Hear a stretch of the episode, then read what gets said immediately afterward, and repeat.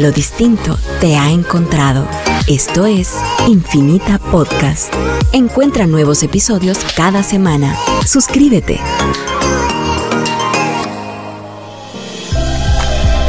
A continuación, en Radio Infinita, fíjese que un programa que piensa en mejorar nuestro futuro compartido.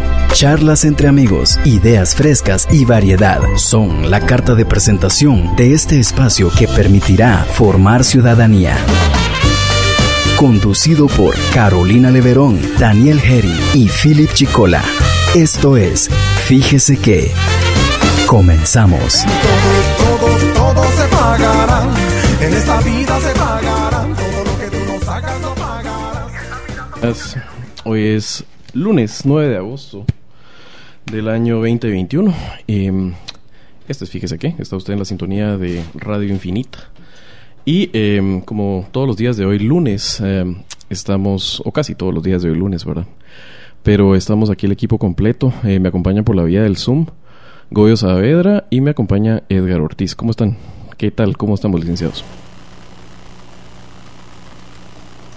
Hola Javier, ¿cómo estás?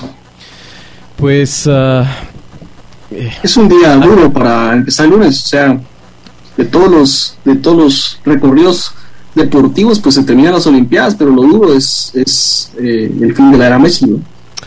Eso es imposible no hablarlo. Yo ya lo, ya tuve unos días para asimilarlo, pero sí que situación tan esperpéntica, ¿verdad? O sea, realmente la forma en cómo se da la salida de alguien como Leonel Messi, pues me imagino que siempre va a ser traumática, pero no de esta forma tan confusa. La verdad es que a los que nos gusta el fútbol, independientemente de los equipos, creo que eh, tuvimos la suerte de ver una época de oro eh, de estos dos colosos de Cristiano Ronaldo y Messi.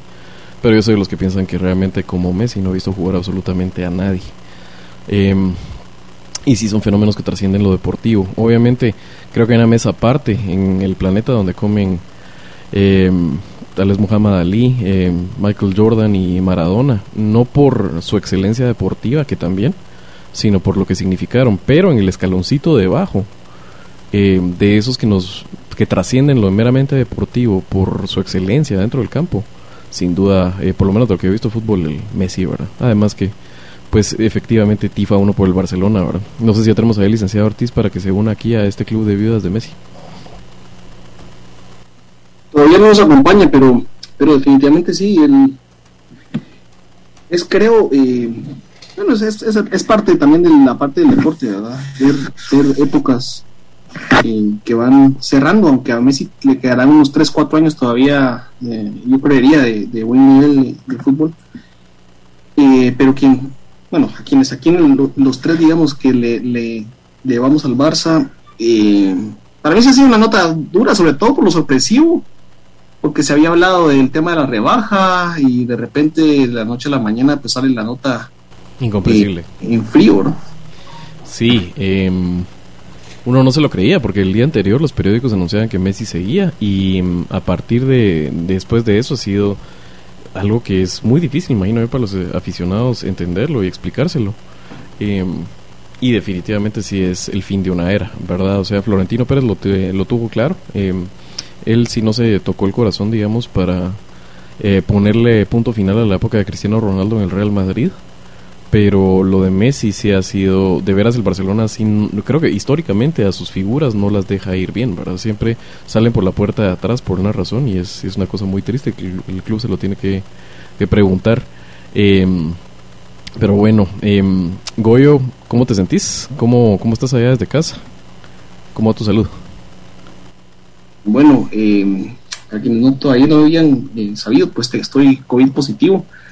Eh, han sido días de reposo, ¿verdad? De reposo completo, siguiendo las in- indicaciones médicas. Eh, me siento descansado, de momento bien, leves síntomas. Espero continuar de esa forma, mucha hidratación. eh, de, de, vez en cuando eh, un poco de, de- cansancio, pero en general creo que eh, los primeros días con síntomas fueron fuertes, con, con fiebres, eh, tos, dolor de, de cuerpo y de garganta. eh, después de eso ha venido mejorando, ¿verdad? Y bajando, bajando esos, esos síntomas. Y ahorita, pues, de fin de semana para acá, he tenido la posibilidad de reposar completo y voy ahí, espero que saliendo pronto. Sí, eh, Goyo, sí, corrígeme si estoy mal, pero vos tenías ya dos semanas de vacunado eh, antes de que te diera. Yo tenía, eh, sí, aproximadamente 10 días antes de, que me diera. Ok, eh, sí es importante. Eh, Goyo lo anunció en sus redes eh, ahí que, que, era positivo de COVID y creo que sí es un buen ejercicio. Uno que pues tiene acceso a medios, pues contarle a las personas cómo nos va yendo, ¿verdad? La verdad es que la mayoría somos afortunados en, el término de que nos da leve, ¿verdad? Pero no hay que bajar la guardia. Realmente no solo está por todos lados, sino siempre se corre el, el riesgo y es un riesgo eh, muy considerable, un riesgo que hace colapsar el sistema de salud, es un riesgo que causa disrupción, digamos, a toda la actividad social y económica normal. Entonces es importante y yo creo que sí es bueno que las, las personas que tienen acceso y que pues saludamos a la audiencia y tenemos esta relación especial, pues contarles este tipo de cosas, ¿verdad? Para compartirlas y y que nos demos cuenta de que personas que conocemos, que eh, las personas ah, que son referencia a veces eh, en, en, opinión, pues también, o sea, pasan por, por el tema del COVID y cómo nos, nos está yendo. Eh, espero, güey, que te lleve lo más ah, leve posible realmente a ti y a los tuyos. Em, y bueno, vamos a platicar un poco hoy sí del programa que tenemos el día de hoy. Em, ¿De qué vamos a discutir? Pues ah, las vueltas de tuerca que tiene eh, la situación, la coyuntura actual en Guatemala. ¿Cuál es? El día de ayer, el Comité de Desarrollo Campesino Codeca anunció eh, protestas y bloqueos de mm, vías ah, de comunicación de, mm, terrestres en diferentes puntos. Varios puntos del país anunciaba una movilización de más de 200 mil personas. Em, convocaba y pedía em, que otros acudieran también al llamado. Em, lo respondió la AEU en, aquí en la ciudad capital. Eh, también el ah, Consejo de Pueblos de Occidente, CPO, y tal vez algunas otras organizaciones que no tenemos claro. Vamos a hablar con un integrante de Codeco Urbana, eh, con Hilder Guzmán, en el siguiente segmento. Em, también vamos a hablar eh, para entender un poco mejor. Creo que llegado a este momento es bueno que ahondemos y entendamos los diferentes movimientos sociales. Vamos a hablar con el doctor eh, Gustavo Rarte. Gustavo es antropólogo y em, especialista en no solo en movimientos sociales, sino también en métodos de análisis y eh, nos va a contar un poco Gustavo eh, de lo que él conoce, los movimientos sociales que hemos visto que han convocado manifestaciones, porque lo que estamos viendo en Guatemala ahora es una convocatoria y un liderazgo en las protestas por parte sectores que no están concentrados en la ciudad capital y en expresiones urbanas. Esto es distinto a lo que hemos visto en los últimos años. Eh, es bueno echar mano para saber de históricamente esto cuándo es la otra vez que se ha dado y también que nosotros profundicemos y reconozcamos los nombres de las diferentes organizaciones y cuáles son sus agendas, sus modos de organización, etcétera. Vamos a profundizar un poco con eh, Gustavo acerca de eso tenemos otro tema, es el día de ayer, en medio de esta crisis política y social, la Asociación Familia Importa eh, hizo una protesta, bueno, no sé si es una protesta, ¿verdad? Pero una actividad pública, eh, una caravana por la vida le denominaron, que era un recorrido de vehículos eh, desde la Plaza Berlín, Berlín hasta la Plaza Mayor, para posicionarse en contra de em, el aborto. vamos a conversar con ellos para llamar la atención, digamos, que em, ese tema, digamos, parece que responde a eh, las políticas que anunció em, como política de Estado Yamatei.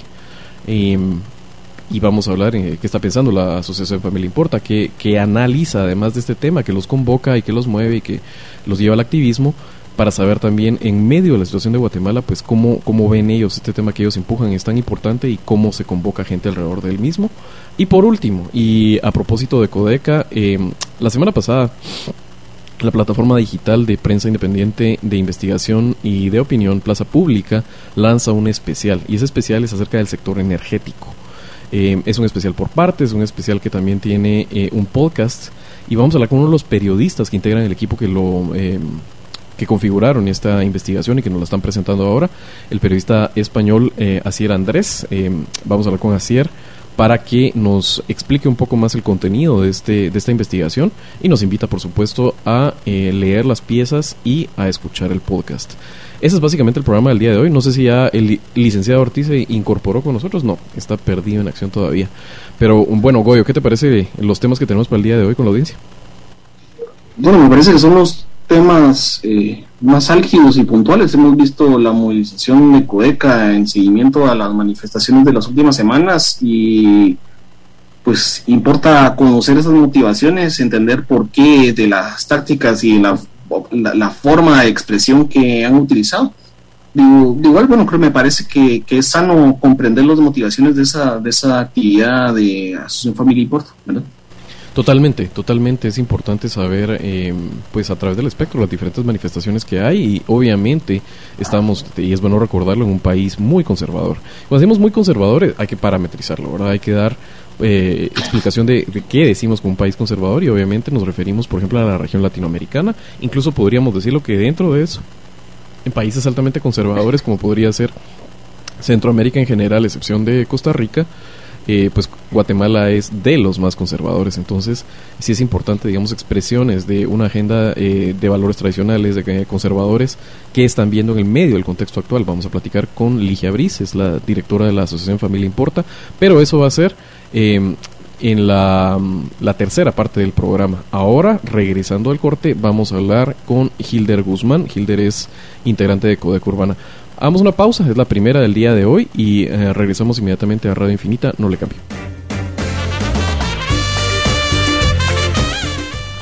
Volvemos aquí a Radio Infinita y me indica Gaby Mancilla, aquí nuestra genial operadora de controles, que ya contamos con em, don Hilder Guzmán. Eh, Hilder es integrante, como decíamos. ¿Perdón? Sí, sí. Ah, sí, sí, ahí lo tenemos. Perfecto. Eh, perdón, eh, me, confundí por un rato, pero estaba presentándote. Bienvenido a los micrófonos de Radio Infinita y de Fíjese qué. ¿Qué tal, Hilder? ¿Cómo estás? Bien, gracias, bien, bien. Ahí un poco, un poco ronco por el clima por el clima y me imagino que una jornada eh, pues ah, muy activa para los integrantes de Codeca. Quisiera que nos hicieras el breve resumen, ¿cómo ha sido el desarrollo de estas protestas que ustedes anunciaron el día de ayer, que invitaron a sumarse a las personas y anunciaron los puntos de bloqueo? ¿Cómo se ha estado desarrollando la jornada? Pues eh, hasta el momento todo eh, en paz, normal, permitiendo que, ejerzamos nuestro derecho a, a propuesta, manifestación, ¿verdad? Sí, sí, se han sumado varias organizaciones, colectivos de, jóvenes en varios municipios y departamentos del país, porque sí, realmente ya es bastante descontento, ya es, estamos, ya tocamos fondo de hace rato en, en esta situación, ¿verdad?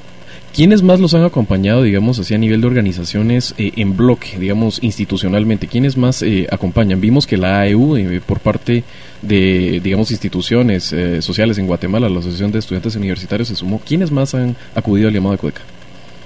Fíjate que en, los, en los municipios y departamentos no tengo el dato exacto y los nombres, pero sí son varias, muchas, muchas organizaciones.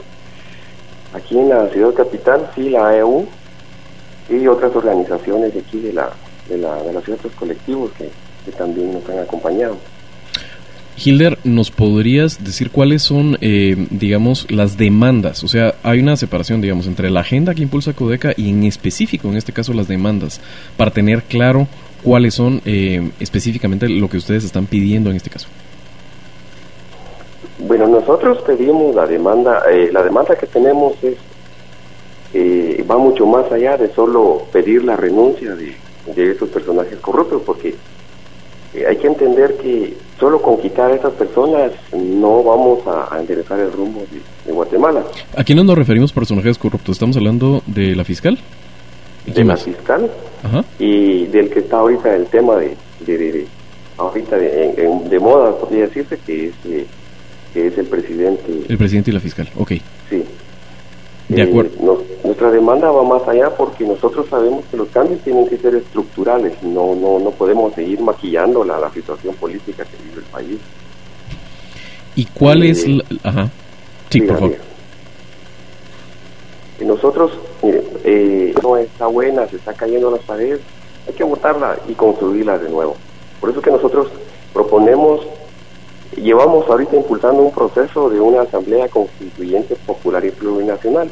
Por eso es que pedimos que se nombre un gobierno transitorio para que podamos, todas las comunidades y todos los pueblos podamos venir y eh, proponer los constituyentes que vengan que discutan esa asamblea plurinacional que proponemos porque no vamos no se puede permitir que los mismos partidos políticos vayan a proponer como dice la ley vayan a proponer los, los, constituyentes porque estaríamos cayendo la misma dándole vuelta a la, a, la, a la rueda pues verdad caemos en el mismo juego eso tiene que ser ya fuera del marco que, están, que tenemos ahorita enmarcado dentro de la Constitución.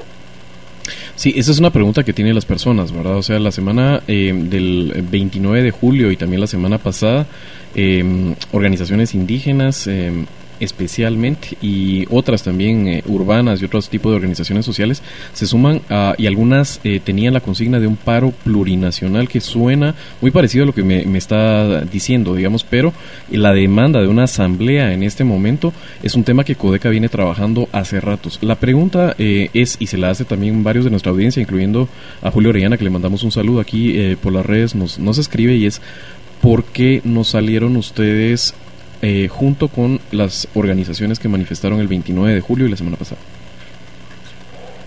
Porque nosotros, nuestra, nuestra dinámica es bastante diferente a cómo se manejan varios, varios colectivos. Recordemos que nosotros es a nivel nacional y son las comunidades las que proponen salir o no salir. Entonces, dentro, dentro de esa dinámica nos lleva varios días de poder realizar este, este tipo de actividades, porque cada comunidad es la que paga su, su viaje, la que paga su, comida, la que lleva su agua, porque nosotros no, tenemos dinero como para montar un evento de este nivel como el que se está viendo el día de hoy a nivel nacional.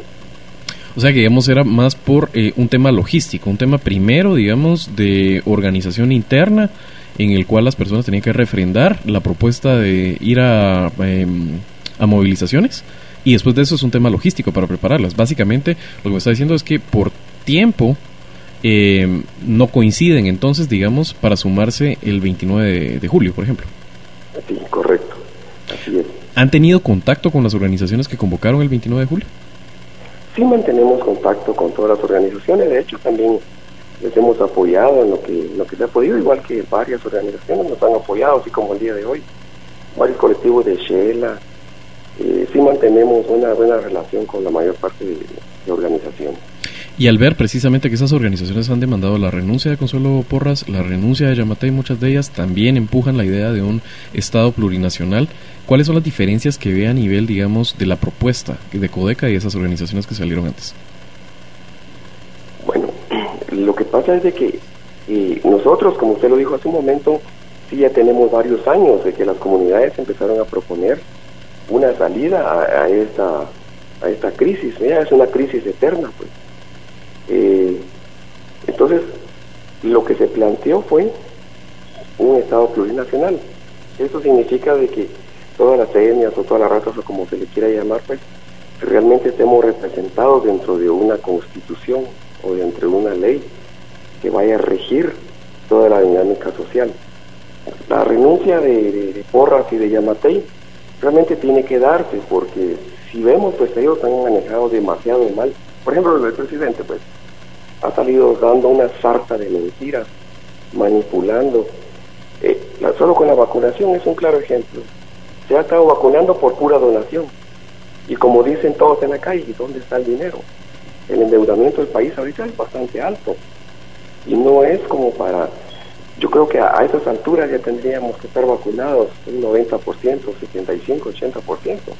Y no solamente con donaciones y lo que hacen eh, le da el tiro de gracia a la poca credibilidad que tenía el Ministerio Público, Consuelo Porras. Y si nos vamos al Ministerio de Gobernación, al ministro que tienen ahora es un delincuente. O sea, la policía ha venido degradándose. Lo poco que se había logrado con la profesionalización de la policía también se vino degradando. Y así podemos seguir nombrando todos los ministerios. Entonces, ya es un país que está totalmente colapsado ya no hay para dónde, no hay salida. Entonces por eso es que todos vemos que sí necesitamos una asamblea, pero que sea representante de los pueblos, no que sea representante de una élite, de un grupito, que son los que históricamente han tenido hundido el país en estas crisis. Porque ¿quiénes son los que han financiado los partidos? ¿Quiénes son los que han prostituido las leyes? ¿Quiénes son los que han comprado a los diputados para que hagan leyes a favor de ellos? Preguntas son las que hay que hacerse y hay que analizarlas. Y toda la mayor parte sabemos quiénes son, ¿verdad?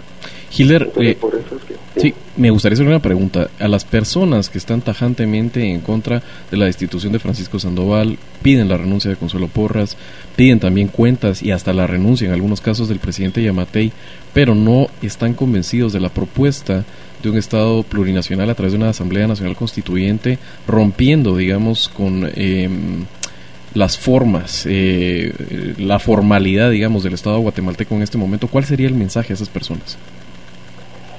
Lo que hay que pensar es de que, mire, son unas leyes que están creadas y que nos están haciendo daño a la mayor parte. Entonces, ¿es buena una ley que le está haciendo daño a un país entero? Esa sería la pregunta que tendrían que hacerse ellos.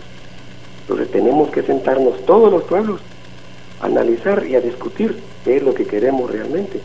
Pero ya dentro de este sistema, porque ya sabemos que está colapsado totalmente. El gran problema que hubo en las últimas elecciones deja una gran duda que sí hubo fraude, porque ese presidente nosotros lo, lo, tomamos, esas elecciones son, fueron fraudulentas, pues, porque no se mostró con veracidad que no hubo fraude.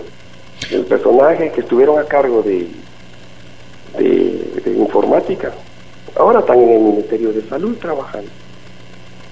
O sea, Hilder, eh, digamos en el momento en que ustedes, recuerdo bien, eh, la ex candidata del partido MLP, y cuando digo ustedes, me refiero porque uno entiende que hay un vínculo muy estrecho, digamos, entre el movimiento social Codeca y el partido MLP, ¿correcto? Correcto. Va, y uno recuerda perfectamente a la ex candidata Telma Cabrera eh, denunciando fraude, pero esas denuncias eh, fueron presentadas en algún momento en, en el sistema, digamos, de justicia guatemalteco y tuvieron algún eco, porque eh, parece que esas denuncias de fraude nadie más las recoge aparte de Codeca, ¿no? Fíjese que eh, sí lo discutimos y lo evaluamos, pero el asunto es de que dentro de este marco que tenemos establecido, todas las cortes están cooptadas. Entonces eh, iba a ser un desgaste nada más, un, un, pasatiempo, porque miren, solo con un ejemplo les pongo ahorita, por ejemplo, podemos reunir 300 mil firmas y que para que renuncie el presidente y no lo va a hacer porque el marco establecido no lo permite, no permite que realmente el pueblo dictamine y haga su voluntad, sino que es la voluntad a los que protege esta ley. Entonces, eh, se evaluó y se consensó, pero no llegamos a una a una determinación de que no valía la pena por el desgaste que se iba a tener. Aparte son recursos que nosotros no los tenemos, porque eh, los abogados, pues es cierto, hay muchos que, nos hacen favores, pero ya para esas dimensiones de papelería, de vueltas y todo, definitivamente iba a ser un desgaste, creo yo, por gusto. ¿Y, dimensionaron ustedes lo que ustedes ah, dicen que fue fraude? ¿De qué tamaño fue? O sea, ¿qué significa para ustedes qué cosa? ¿Que eh, la candidata Cabrera no pasó a segunda vuelta, por ejemplo? ¿Pérdida de curules? Eh, ¿Alcaldías? ¿Llegaron a hacer un análisis en ese sentido de las acusaciones que ustedes están haciendo de fraude? Sí, yo creo que nosotros tendríamos que tener eh, varios diputados más y calculábamos unas 14, 15 alcaldías como mínimo. Pero no, no, no fue así, sino que fue lo contrario, ¿verdad?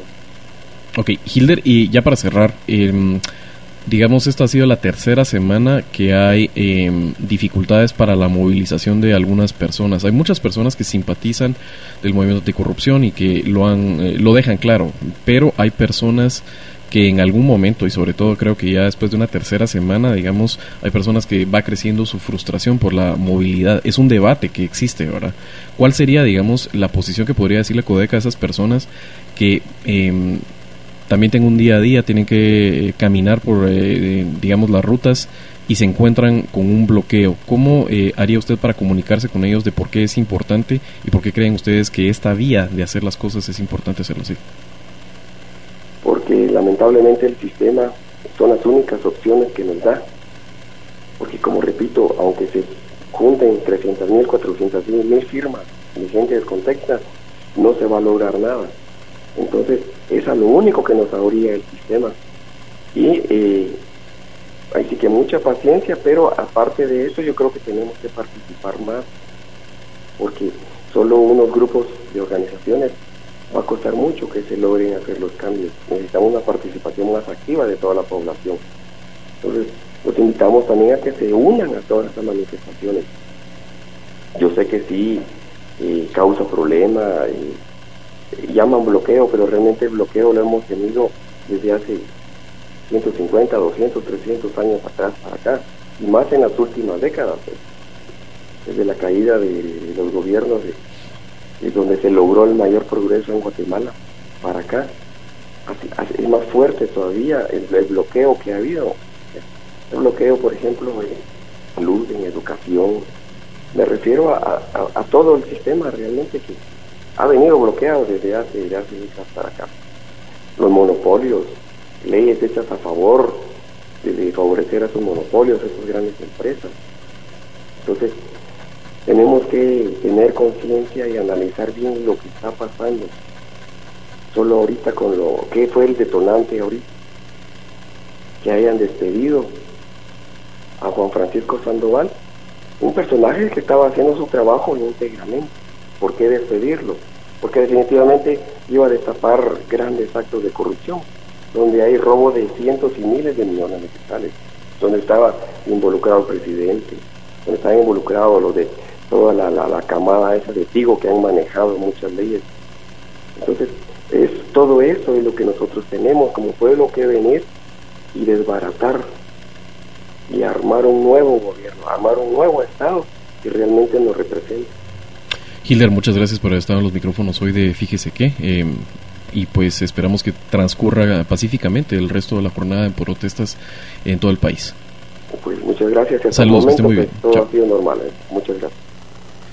Vamos a ir un corte y eh, volvemos precisamente a aprender un poco más acerca de movimientos sociales. Eh, pausa y volvemos.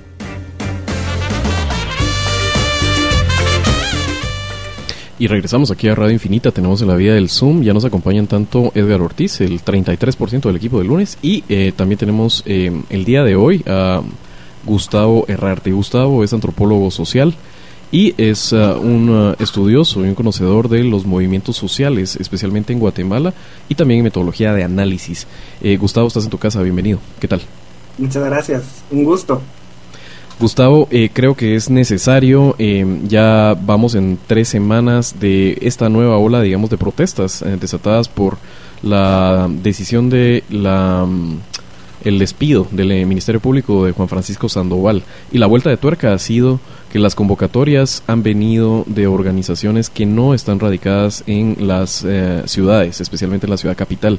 Pero es bueno que profundicemos y que conozcamos quiénes son estas organizaciones, porque em, eso es lo que nos puede hacer ciudadanos, va conocer mejor el país y em, separar cuáles son las organizaciones sociales, indígenas, campesinas. ¿Nos podrías ayudar un poco? El día de hoy sale el Comité de Desarrollo Campesino Codeca.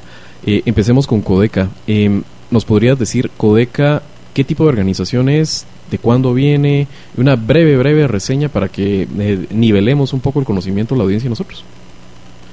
Eh, ok, eh, bueno, Codeca es una, pues eh, los orígenes de Codeca son, vienen del tiempo de la posguerra, donde, en el tiempo donde el Estado de Guatemala retorna población que había sido desplazada por la guerra y los reubica en ciertas zonas de la, de, la República.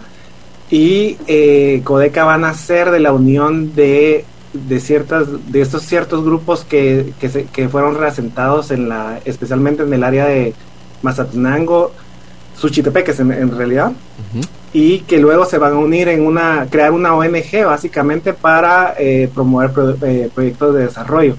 Eso es inicial pero el Codeca que nosotros conocemos como como el actor político de hoy van a ser posteriormente en la década de los 2000 con apoyo de, de, Iglesia Católica, movimiento ecuménico y van a estar bastante enfocados en la eh, en, cómo se llama proteger sus tierras y también promover eh, la tenencia de tierra de, ciertas eh, comunidades y que los va a llevar luego a tener una plataforma política donde el tema de electricidad, que se, que se veía como uno de los temas más eh, importantes, especialmente iniciando con su movilización política, estaba enfocada para eh, evitar el cobro del alumbrado público.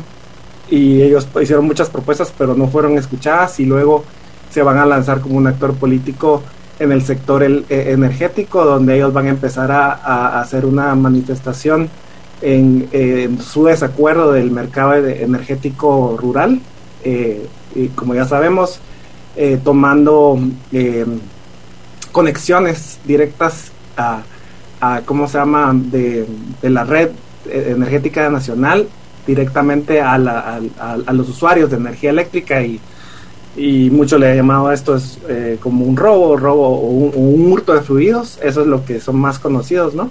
Pero sin embargo, eso era solo parte de su activismo. Aparte de eso, son una, una organización gigantesca eh, donde ellos se enfocaban eh, básicamente en, en, temas de cambios económicos nacionales eh, desde su inicio.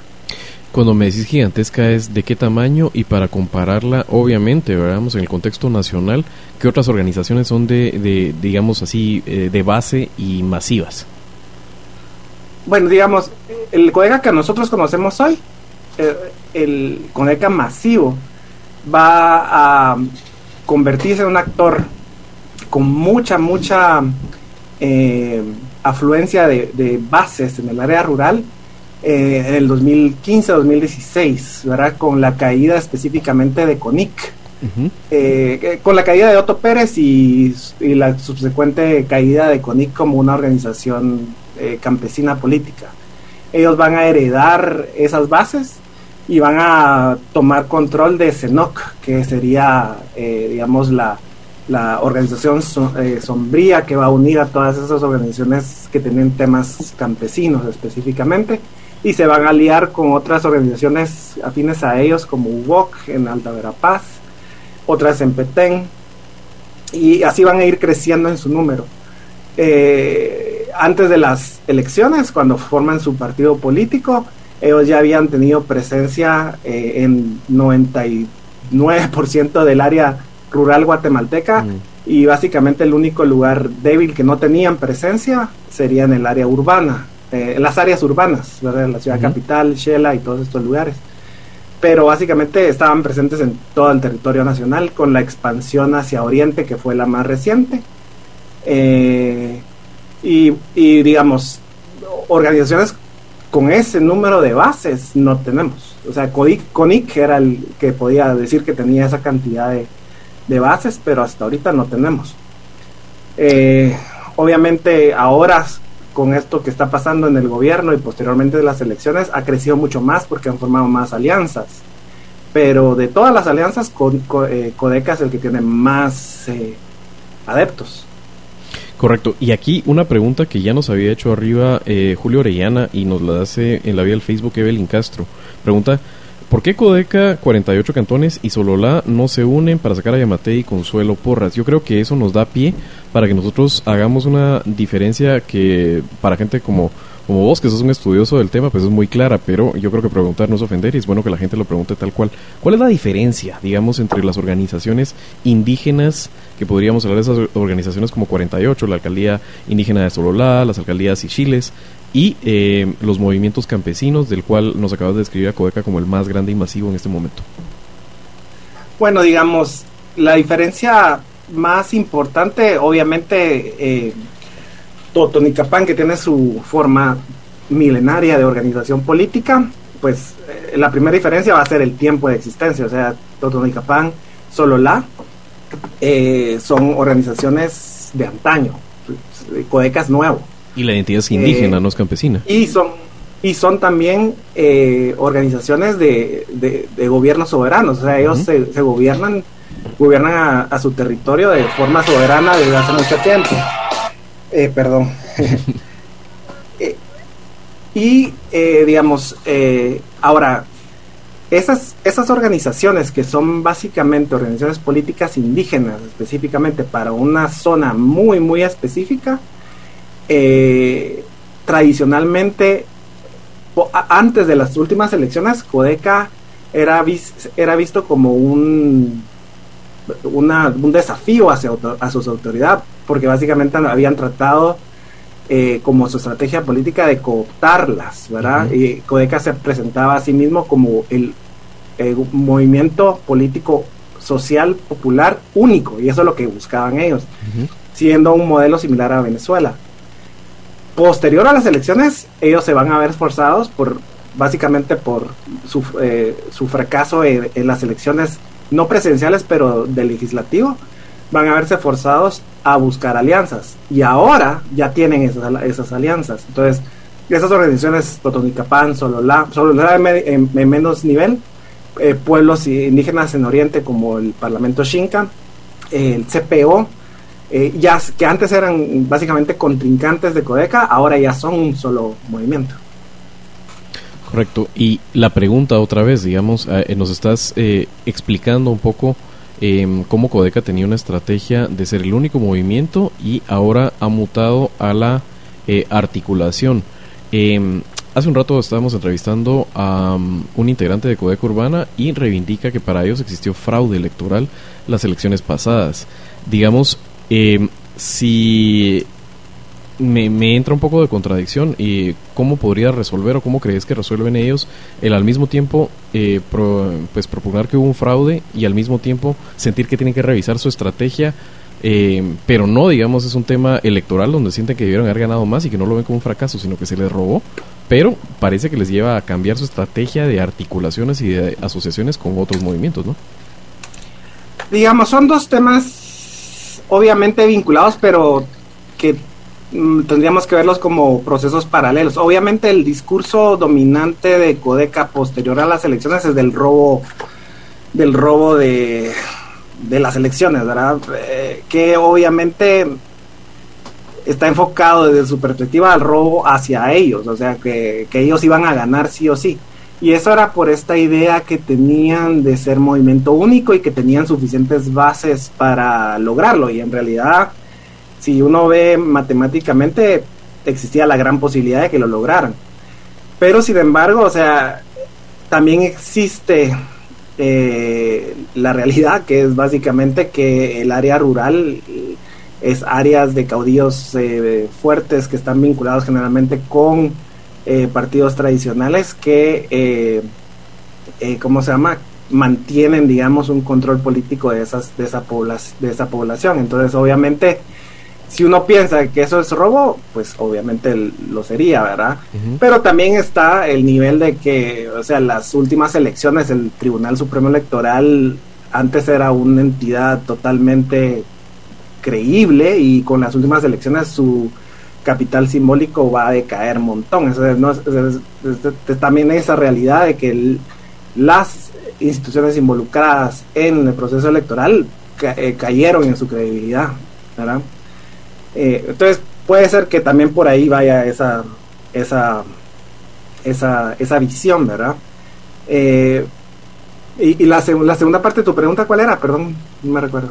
Si te parece, Gustavo, eh, ahorita que nos están tirando una pausa, te pediría que nos aguantaras la pausa y volvemos en el segundo y ya rehacemos la pregunta. Ok, perfecto. Perfecto, entonces vamos a pausa y volvemos con el antropólogo social Gustavo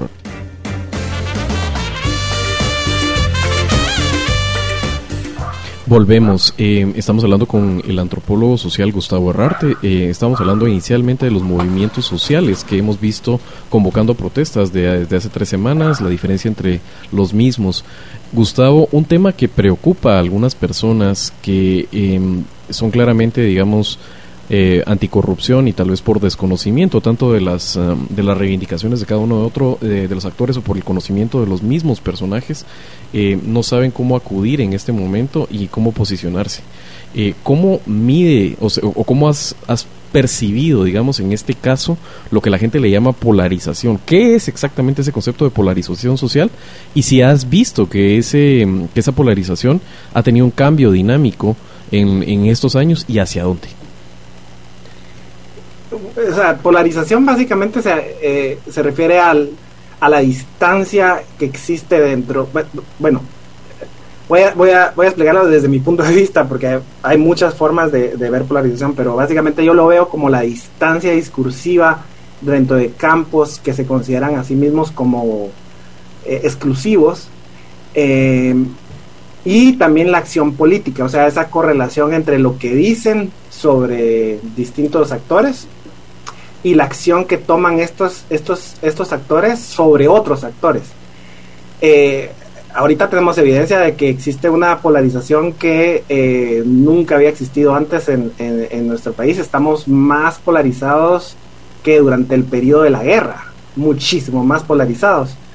Y si vemos en la historia más reciente del caso de, cómo se llama, de eh, Otto Pérez Molina, cuando cae Otto Pérez Molina, el nivel de polarización, según mis datos que, estoy, que medimos nosotros desde el 2013, eh, estábamos alrededor de un 46% en niveles de polarización y ahorita estamos en un nivel de 87% para hoy, para el día de hoy. Mm. O sea, estamos duplicando el nivel de, polarización.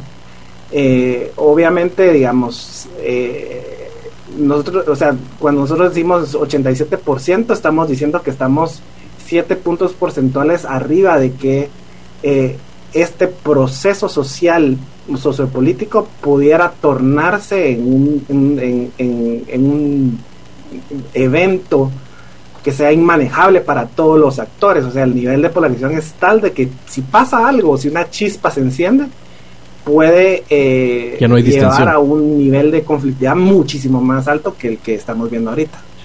O sea, podríamos estar hablando por, eh, de enfrentamiento de fuerzas ah, públicas, digamos, con personas movilizadas.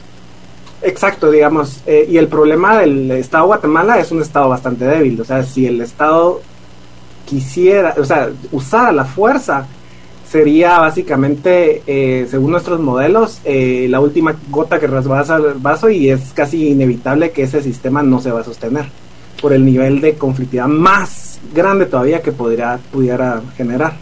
Gustavo, ¿y se pueden medir? Ah, perdón, Goyo, dale, dale, por favor. Sí, Gustavo, quería preguntar si pudieras explicarnos un poco más alrededor de ese modelo y cómo, cómo han trabajado alrededor de, medir esa, esa, esa, situación, digamos, ese contexto. Eh, nosotros empezamos a trabajar en, Social Analytics en el 2013, un modelo para predecir, o sea, predecir eh, en términos académicos, no en términos eh, coloquiales. Eh, conflictividad social y qué efecto podría tener eso eh, dentro de la sociedad, dentro del sector económico, dentro de los movimientos sociales, o sea, qué reproducción podría tener esa conflictividad sobre esos actores. Eh, y logramos, digamos, modelar del 2013 al 2016 eh, básicamente eh, eh, o crear básicamente algoritmos que nos permitieran a nosotros decir, bueno, acá en cierto tiempo esperaríamos que un conflicto pues se generara.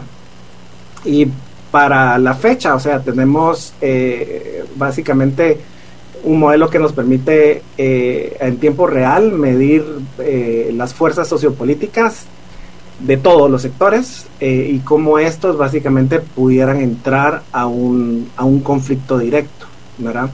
Ya sea, eh, ya sea a través de bloqueos o ya sea a través de encuentros físicos entre los actores. Em, y, ya a eso me refiero con, con modelo, básicamente. Gustavo, a la hora de correr este... A la inversa, perdón, perdón, dale, dale, dale, dale, este modelo sirve para ver dónde estarían los puntos de distensión que permitirían reducir ciertas, digamos, ciertos eh, cruces álgidos de, esa polarización o ese enfrentamiento social. Sí, o sea, sí, pero digamos, eh, el modelo también lo que nos está enseñando, digamos, hay un, hay como thresholds, que sería básicamente como puntos donde eh, puntos de encuentro son posibles, ¿verdad? O sea, todo abajo de 60% de polarización permite más encuentros, pero cuando ya, ya sube arriba de 60, esos puntos de encuentro son mínimos. Entonces, básicamente son acciones directas de los actores que podrían bajar el nivel de, de polarización.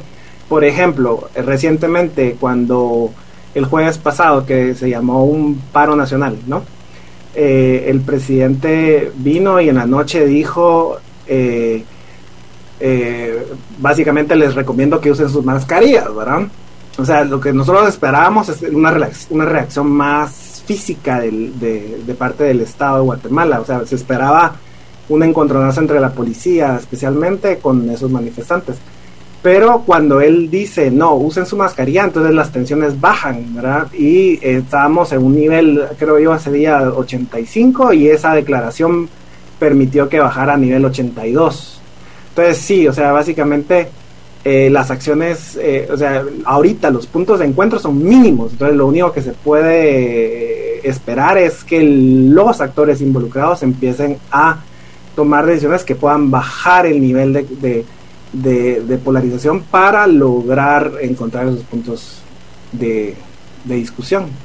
Precisamente hacia eso va mi pregunta, Gustavo. Em, recuerdo hace un año el eh, investigador eh, americano Ezra Klein em, hacía eh, también un, un, estudio, digamos, pero un estudio más cualitativo y de análisis del discurso para él y el libro se llama ¿Por qué estamos polarizados? Parece que hay una, una tendencia a la polarización que es de la aldea mundo en el estudio que estás corriendo, ¿se pueden identificar qué puntos son de, conflicto local y cuáles podríamos ver que son puntos que son un punto de, que digamos son temas de discusión mundial y que tienen expresiones locales en Guatemala.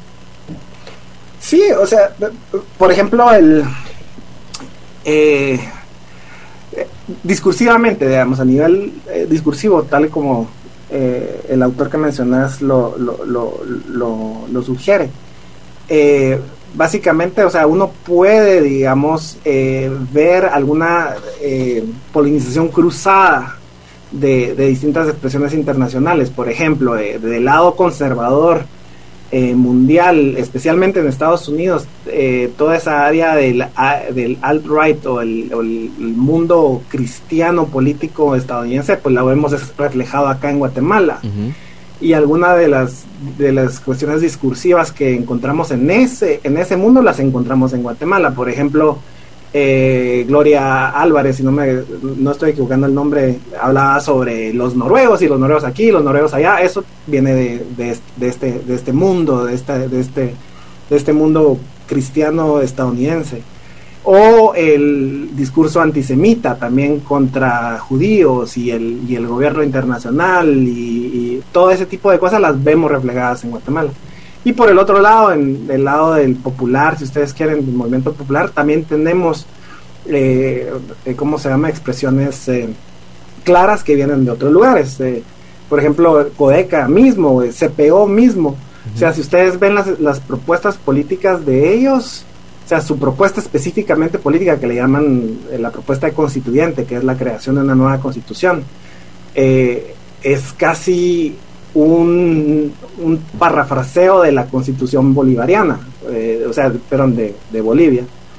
Eh, entonces, básicamente vemos esa, esa, esa, esa, esa dinámica eh, y Guatemala no, no se separa de esa dinámica tampoco. Correcto. Eh, pues Gustavo, está muy, muy, muy interesante lo que nos estás ah, contando de esos métodos de análisis académico. O sea, solo para dejarlo en claro, ¿verdad? No son percepciones, no estamos hablando de encuestas, sino son métodos de análisis académico que analizan los actores y qué tan distanciadas están eh, sus posiciones. Eh, para las personas que en este momento desde la ciudadanía hacen o intentan su praxis política, ¿qué consejo para poder consumir mejor información y entender mejor el país les podrías decir? Así como, por ejemplo, sería bueno profundizar el conocimiento de, no sé, movimientos sociales, de la relación de estos con los partidos, o esos temas que estábamos hablando hace un rato. A tu ojo, en un ciudadano en Guatemala, ¿a qué le debería poner el ojo para sofisticar su análisis y, y insertarse de una manera más eficiente como ciudadano en medio de la discusión pública y también de la política nacional? Bueno, lo primero sería dejen de usar Facebook, Twitter y todas las cosas, ¿verdad? Eso sería lo sanamente eh, bueno para todos, todo, no solo para cierto sector, pero para todo el mundo. Pero lo segundo, creo yo... Pero nos podrías decir por qué decís esto, digamos, distorsiona la percepción de las, de las personas, el algoritmo y esas burbujas que encuentran de, personas afines o por dónde vas con eso? Exacto, o sea, básicamente eh, esas plataformas tienen una, una finalidad, vender, o sea, es, es usar datos de personas para vender productos. O sea, y nosotros esperamos de que ellas, eh, eh, o sea, estén promoviendo democracia y todo, pero sin embargo no, o sea, lo que están haciendo es vendiendo, sus, vendiendo servicios para otros, puentes para el mercado. Entonces, o sea, hay que darles el lugar que deben tener, que son un sistema de, de mercadeo más que de discusión política, entonces no nos sirven de mucho, ¿verdad? Eh, y obviamente los algoritmos están enfocados hacia la venta, no hacia la discusión política. Eh, pero aparte de eso, o sea, una de las debilidades del sistema político, no solo de, de, unos, de, digamos, del sector conservador guatemalteco, del Estado o de los movimientos populares, una de las cosas que sí veo claro y es evidente en, en nuestros modelos que generamos es que los mismos actores actúan en contra de sus propios intereses. O sea, hay tal fijación ideológica de todos, no solo de unos, o sea, de todos, eh, que no les permiten ver que sus acciones están produciendo cosas contrarias de, los, de las metas que están diciendo que quieren alcanzar. Jodeca, por, por ejemplo, quiere, quiere crear una constitución, pero para poder eh, enfrentarse al Estado, toma rehenes a la ciudadanía que quiere convencer que necesita una, una, una, una constitución a, través de bloqueos. Entonces, básicamente lo que están generando es animosidad hacia su proyecto político más grande. El, bloqueo no es, un, no es su fin político, su fin político es otro. Y el Estado quiere generar menos presión, más competitividad y todo este tipo de cosas que siempre están diciendo, pero sin embargo están generando la ley de, de ONGs, ¿verdad? Que lo que están haciendo es eh, eh, forzando de que organizaciones políticas que no necesariamente estarían buscando un cambio de régimen, lo que esté, lo que hacen es juntarlas con otros que sí quieren. Entonces lo que están haciendo es generándose a sí mismos una visión totalmente eh, contraria a los objetivos que dicen que tienen, ¿verdad? Entonces lo otro es ver cuáles son nuestros intereses como personas y no actuar en contra de nuestros intereses como personas y entrar a discutir con otros que tienen eh, intereses diferentes y similares. Gustavo, te agradecemos muchísimo habernos acompañado. Estuvo muy interesante realmente, tanto hablar un poco para ayudarnos a entender mejor estos movimientos que han estado convocando, eh, pero también la dinámica de polarización en el discurso y, y que puede llevarse incluso a la acción. Eh, sin duda, pues ya sabes, esta es tu casa y estamos contando eh, con vos para profundizar en, en, el análisis con estas herramientas. Un abrazo. un placer. Saludos a todos. Chao. Pues bueno, eh, interesantísimo lo que nos expuso hoy eh, Gustavo. Vamos a ir a una pausa y al regresar eh, vamos a entrevistar a la directora ejecutiva Ligia Bris de la Asociación Familia Importa. Familia Importa convocó a una caravana en em, rechazo a el aborto y em, la defensa de lo que ellos consideran es el derecho a la vida el día de ayer. Pausa y volvemos con Ligia Bris de Asociación Familia Importa.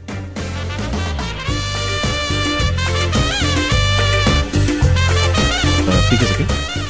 Volvemos a fíjese que, eh, y creo que ya contamos con la directora de la Asociación Familia Importa. ¿Sí? Gaby. Buenas, Ligia. Buenas tardes. Efectivamente, Ligia Briz, bienvenida, directora ejecutiva de la Asociación Familia Importa. Bienvenida aquí a los micrófonos de Fíjese que. Hola Javier, mucho gusto y saludo a todos los radioescuchas.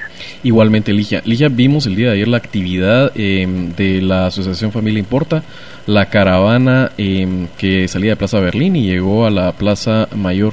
¿Nos podrías eh, contar y explicar bien cuál era la convocatoria, cuál era lo que convocaba a mm, personas y también a los ah, simpatizantes de la asociación a manifestarse?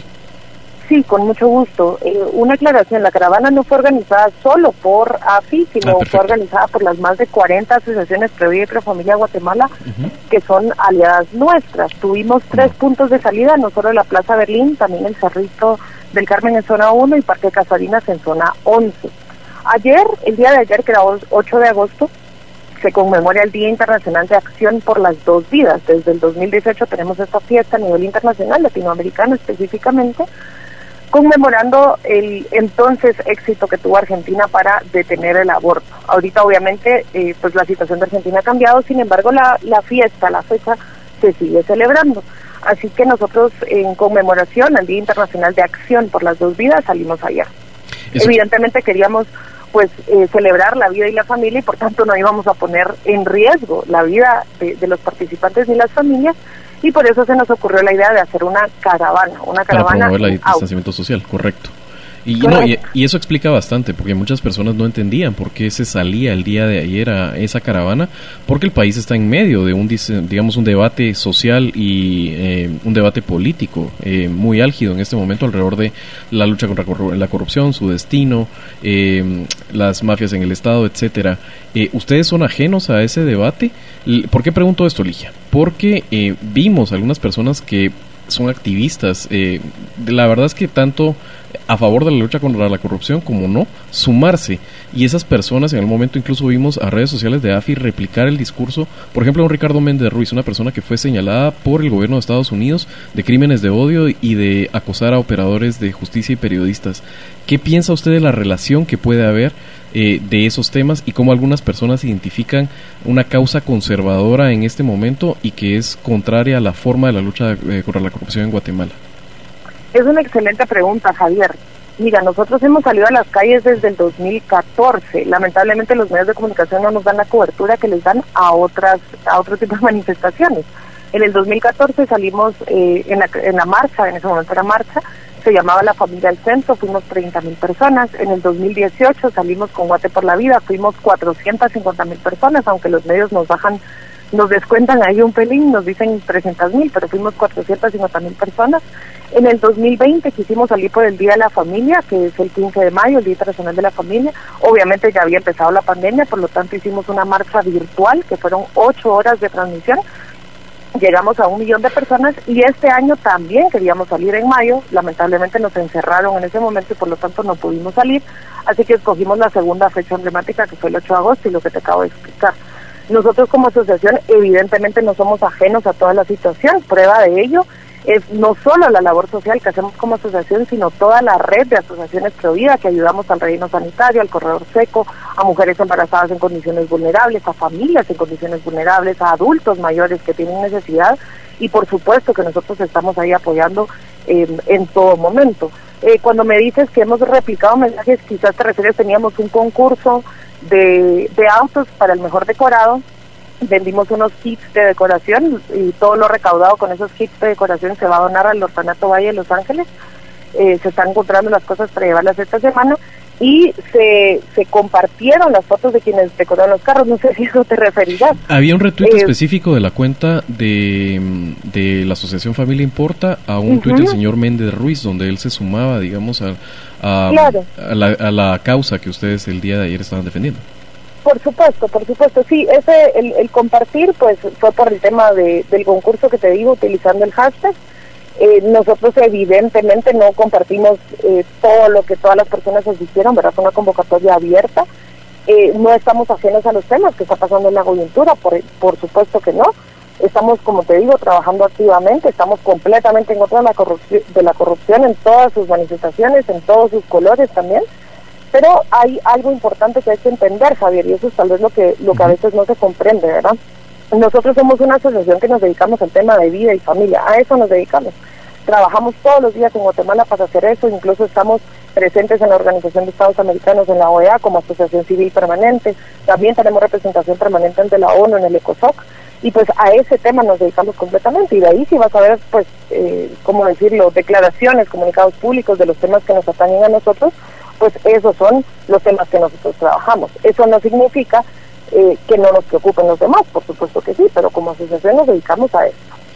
Hay una eh, preocupación de algunos grupos conservadores eh, ante lo que consideran una infiltración de agendas de extrema derecha y de crímenes de odio. El día de ayer, precisamente, además de ese retweet al señor Méndez Ruiz, que es designado por el gobierno de Estados Unidos precisamente por incitar a crímenes de odio, también apareció la de un joven que aparece con una bandera confederada, considerada un símbolo de odio eh, en Estados Unidos eh, por el pasado esclavista del, del sur. Y no hay una preocupación, digamos, además de obviamente de lo que ustedes pueden considerar en este momento el avance de gente que em, activa para legalizar el aborto y que esté disponible, ¿no ven ustedes también una amenaza de estos grupos de extrema derecha que se suman a agendas tradicionalmente conservadoras? Es correcto, Javier. El, el video de este joven, él es voluntario nuestro, Nafi Joven, está precisamente en el equipo de voluntarios. Eh, fue un error, él lamentablemente tiene los, yo hablé con él, ¿verdad? Y tiene los símbolos ahí, no, no conoce la envergadura de lo que sucede. lamentablemente a él se le está lapidando socialmente, él es un menor de edad y nadie se está preocupando por esa situación, estamos en contacto con, con la madre y su familia, pues están muy preocupados y, y han sido pues lapidarios, ¿verdad? Eh, nosotros evidentemente no compartimos eh, ninguna ninguna manifestación supremacista ni racista de, ningún tipo. Es más, si alguien lucha por la vida y la dignidad de toda persona, independientemente de su condición social, de las condiciones en las que fue concebido, del dinero que va a tener, de cualquier condición somos nosotros. Nosotros luchamos por la vida desde el momento de la concepción hasta la muerte natural y en todas sus etapas. Y no solo luchamos por ella, sino la protegemos, la promovemos y accionamos socialmente ante esto todos los días. Ligia, y precisamente, ¿cómo eh, analizan ustedes el estado actual de ese debate en Guatemala? A mí me gusta siempre contextualizarlo, y Guatemala, digamos, medido, y te estoy hablando de instrumentos como Latinobarómetro, la POP, eh, el Instituto Pew Research, eh, sale consistentemente como uno de los países más conservadores de, de toda América, para ponerlo, veamos, en un contexto de la región. ¿Cómo ven ustedes ese tema que obviamente ya me explicaste que era una fecha que ustedes estaban conmemorando, pero que parece que alrededor de la vorágine de lo que se discute en política nacional era un tema que en este momento pues no tiene mucha atracción ni mucho debate. O sea, obviamente hay expresiones que defienden y que promueven eh, la legalización del, del, aborto y la disponibilidad del aborto seguro para las personas que así lo deseen, pero eh, digamos que en este caso, eh, ¿cómo valorarían ustedes en medio de la discusión nacional ese tema? Es correcto. Mira, Javier, este es uno de los temas que se van tocando atrás de bambalinas y nadie se da cuenta, solo quienes estamos trabajando eh, en esto. A los datos que me has presentado, te quiero sumar la declaración financiera de International Planned Parenthood, que es la abortista mayor de, del mundo, ¿verdad? Que está radicada en Estados Unidos.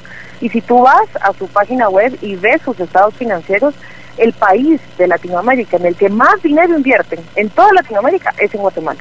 Entonces es un tema que está, vamos a tener la Asamblea General de la Organización de Estados Americanos en Guatemala, eh, por el momento verá la sede de Guatemala, va a depender, eh, supongo yo, de, cómo sigan las condiciones de la pandemia, si se va a poder hacer presencial o virtual como fue el año pasado, y ese es un, un tema que constantemente traen aquí. Tan así es que, por ejemplo, International Planta tiene manuales sobre cómo hablar del tema, donde adoctrinan sobre cómo hablar del tema para, tienen un manual para periodistas y utilizan precisamente el eufemismo que tú acabas de utilizar, ¿verdad? El aborto seguro, un procedimiento médico en el que entran dos seres humanos y solo sale uno vivo y el que sale vivo eh, sale con secuelas físicas, psicológicas, eh, no va a ser un, un, tratamiento seguro, pero eso es parte de lo que en este manual está, ¿no? Existen otros manuales que también les dan a personas que trabajan en el lobby de este tema, en el, en el lobby pro muerte, y que también precisamente señalan cosas como, por ejemplo, no decir bebé, ¿verdad? Sino, sino decir producto de la concepción, eh, no decir persona pro vida, sino antiderechos, todo, todo, todo lo que se utiliza en los medios de comunicación en estos debates están constantemente. Eh, nosotros somos una asociación que no es monotemática, evidentemente vemos otros temas, como te comenté, vida, familia, libertad, y si vemos los peligros latentes que están en, todo, eh, en este momento, ¿verdad? Eh, sobre este tema. Nuestra, nuestra labor no cesa a pesar de todo lo que está pasando, es más, seguimos trabajando a pesar de todos los obstáculos que se han puesto y, y es un tema que evidentemente queda patente que la cultura guatemalteca es prohibida, la cultura guatemalteca no está a favor de, del aborto, así como nuestras leyes, ¿verdad? que evidentemente lo hacen imposible. Te tengo dos preguntas y solo nos queda un minuto. Eh, si me puedes apoyar con eh, respuestas lo más certeras y breves posibles. Número uno, hay un montón de personas que preguntan eh, cuál es la postura de AFI ante la desnutrición, ante los casos de femicidio, digamos, y los niveles de, violencia hacia las mujeres en, en, Guatemala y por qué esas causas parece que no las abanderan con la vehemencia con la que es el tema de la prohibición del aborto. Y después te voy a hacer la otra pregunta de cierre.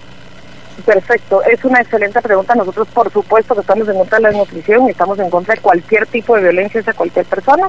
Trabajamos en eso activamente, atendemos mujeres abusadas, no solo sexualmente, sino físicamente. Atendemos familias que están en el relleno sanitario del corredor seco, que están sufriendo desnutrición y de falta de educación, y las más de 40 asociaciones que trabajan aliadas trabajamos en esto todos los días. Sin embargo, vale la pena decir que eso no es responsabilidad nuestra, eso es responsabilidad del gobierno es la responsabilidad nuestra es avanzar eh, los temas de vida y familia y nosotros a pesar de ello trabajamos socialmente ante eso. La última es, eh, parece que los países, eh, efectivamente, digamos, a nivel mundial avanza eh, en bastantes lugares la legalización y el acceso a al aborto seguro. y parece que las políticas de, de prohibición, y como es Guatemala, donde es un delito abortar, excepto ciertas condiciones ah, muy específicas, eh, parece que eso no es un disuasivo efectivo y que la práctica del aborto se sigue dando en condiciones clandestinas. Eh, ¿Cómo sería la forma como ustedes armonizan eh, esto? Que a pesar de la prohibición, a pesar de los valores eminentemente conservadores de la sociedad guatemalteca, aunque están cambiando por supuesto, parece que la prohibición no es efectiva y lo que en otros lugares ha funcionado efectivamente es precisamente la información eh, y ha reducido la cantidad de mujeres que mueren por abortos clandestinos mal practicados. Difiero contigo, la, la, evidencia demuestra que primero un país que tiene el aborto legalizado no es más rico, porque la, la ideología eugenésica que dice que los pobres son los que tienen que abortar y que esa es la, base de Planned Parenthood, eh, se ha demostrado, por ejemplo, en Cuba el aborto está eh, aprobado desde hace más de 40 años y es uno de los países más pobres, por ejemplo. Tenemos también estadísticas, estas son de la Organización Mundial de la Salud, en donde en los países en el que el aborto está legalizado, el índice de mortalidad materna no ha disminuido en absoluto, incluso se ha disparado. Puedes comparar tú, por ejemplo, los datos de la Unión Soviética en su momento, cuando el aborto estaba penalizado, y ahora Rusia, que está eh, legalizado, eh, ha aumentado. Hay otros países en África, como Mauritania, etcétera, que también se ha disminuido la mortalidad materna. Entonces, tiene que ver más con el tema del cuidado de la mujer embarazada, el tema de, evitar y de prevenir el abuso sexual, por ejemplo. Yo no veo ni una sola organización feminista, ni ni una sola persona feminista, por ejemplo, luchar en contra de la pornografía. La industria, que es el cliente número uno de la trata de personas, la, la razón número uno de los abusos sexuales y de los homicidios y femicidios, y ninguna organización más que nosotros está luchando en contra de la pornografía y la trata de personas. Entonces, para un minuto nos queda demasiada tela que cortar y con mucho gusto podemos conversar en otro momento de estos temas, eh, pero eso no es cierto. Y es cierto, los, abortos clandestinos que aquí se, se inflan los números para poder legalizarlos, suceden, nosotros estamos en constante comunicación con personas que quieren o que están las están obligando a abortar y estamos intentando evitarlo. Eso es precisamente a lo que nos dedicamos. Eh, viendo aquí rápidamente, hay un montón de estudios que sí señalan la correlación, digamos, entre índices de desarrollo humano más altos y la legalización del aborto, pero eh, habría que abundar en causas causales y efectivamente no es el tema del día de hoy. Queríamos más que todo, pues, conocer la postura de ustedes eh, ante la, lo que el día de ayer fue una movilización bastante visible y entenderlo como ustedes estaban viendo en el contexto de la discusión nacional. Te agradezco muchísimo la participación, Ligia. Gracias, Javier. Y si me permite solo contar, fueron dos horas y media en la que en la Plaza Central estuvieron pasando carros. Fueron más de 700 carros que llegaron a la Plaza Central, pero estamos haciendo el último conteo y fueron más de mil carros con 4.500 personas que estaban adentro de cada carro y eso no lo han sacado los meses. Ok, muchísimas gracias, Ligia. Seguramente que estamos contigo hablando de estos temas, eh, como hemos hecho con AFI en el pasado. Un abrazo. Vamos a hacer una pausa y volvemos a analizar un poco lo que ha sido precisamente eh, los temas que hemos discutido hasta el momento.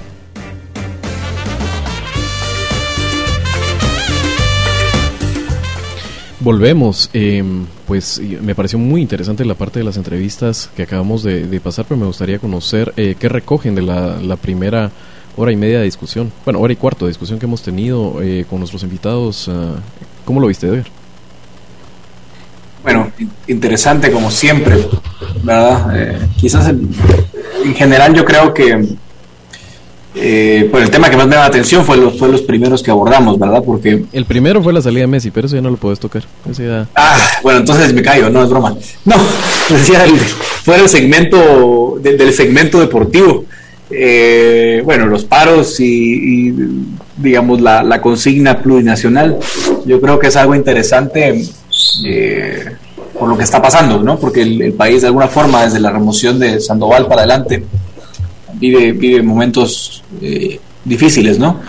Y creo que mm, fue interesante escuchar una voz desde la, mm, la óptica de la, de la consigna plurinacional. Digo consigna plurinacional porque tengo la sensación, Javier, de que, eh, pues sí, es, los estados plurinacionales existen en la región obviamente los casos más recientes son Ecuador y Bolivia. Eh, y depende de qué tanto estiremos el concepto, puedo meter España por ahí, eh, etcétera, ¿no? Pero en realidad es un concepto que, para mí es difícil de, entender porque no siempre las, las, personas que te dicen, pues, eh, queremos un Estado plurinacional, generalmente te dan una, una descripción práctica de lo que eso significa. Yo quizás soy muy concreto, ¿verdad?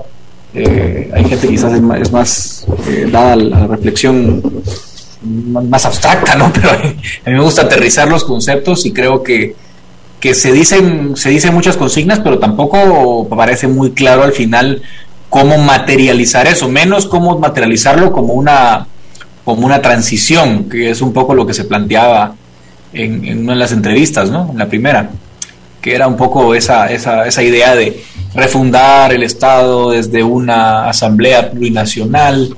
Eh, hay muchos desafíos en medio. Yo creo que, que, de alguna manera, eh, yo, yo, no sé, pero, pero, pero digamos como traducir eso a, a, representación eh, por pueblo, por etnia, etcétera, es, es difícil y se corre siempre el riesgo de que los más organizados terminen estando sentados en una mesa, no siempre, no necesariamente los, los que más representan a las comunidades. De hecho, es algo que ya sucede digámoslo así, a nivel de, consejos de desarrollo, ¿no? Sabemos que en algunas localidades, eh, pues sí, sobre el papel, pueblos indígenas tienen representación, no siempre están ahí representados las autoridades que tienen legitimidad local, a veces es gente con cierto oportunismo que no representa precisamente esas comunidades locales la, la que tiene espacios, participación y voz en la práctica. Entonces yo creo que es un tema que no hay que dejar de lado, yo creo que es una idea que hay que ir tomando en serio porque gana atracción pero también hay que ir haciendo las preguntas difíciles. Yo creo que tú particularmente fuiste muy asertivo también y, muy, muy, muy completo en tus, en tus cuestionamientos. No siento que hayamos recibido las respuestas suficientes, pero claro, es un espacio radial. Tampoco en una entrevista de media hora vamos a sacar todas las, las conclusiones, pero sí me quedó a mí todavía eh, en el aire eh, la pregunta de cuál es la gran propuesta, ¿no? Sí, Goyo, eh, eso que apunta Edgar, eh, uno cuando escucha precisamente la propuesta em, de un Estado plurinacional, te dicen muchas veces que lo que es es un reconocimiento de facto de algo que ya se da en la práctica y te hablan precisamente de las organizaciones territoriales, eh, por ejemplo, la figura de las ah, autoridades ancestrales y que esto básicamente lo que haría es reconocer y darle estatus de legal y de, de un pacto social vigente a algo que en la práctica ya se da. Pero la hoja de ruta, por ejemplo, para llegar a eso es un tema que no se conoce todavía del todo, a pesar de que, digamos, han circulado eh, documentos de que avanzan en esta idea de una Asamblea Nacional Constituyente plurinacional. Eh, yo recuerdo de Quej, recuerdo de CPO, recuerdo eh, también algo de Codeca que ha salido, por decir, en los últimos tres años. Eh, pero ¿cuál sería tu punto de vista, digamos, de, personas que obviamente pueden simpatizar con la problemática que enfrentan eh, las personas representadas en organizaciones como Codeca, pero dudan acerca de los métodos o de la propuesta? Sí, yo tengo una reacción similar a la de Edgar, ¿verdad? Em, a mí lo que me parece es que, es, y también lo mencionaba Gustavo de Arte en la, en la, durante la entrevista, ¿verdad?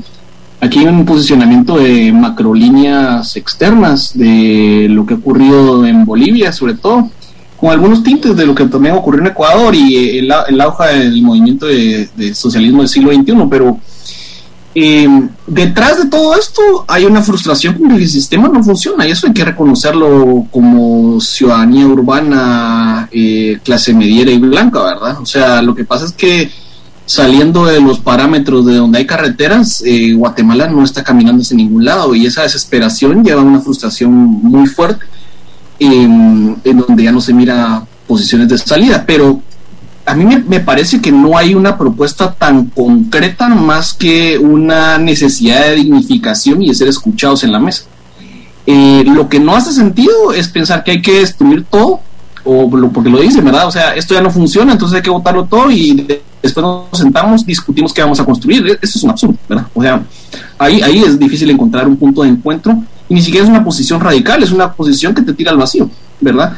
Y en el vacío lo único que hay es un movimiento de fuerza eh, autocrático, usualmente en Guatemala sería fascista, entonces no, no tiene sentido.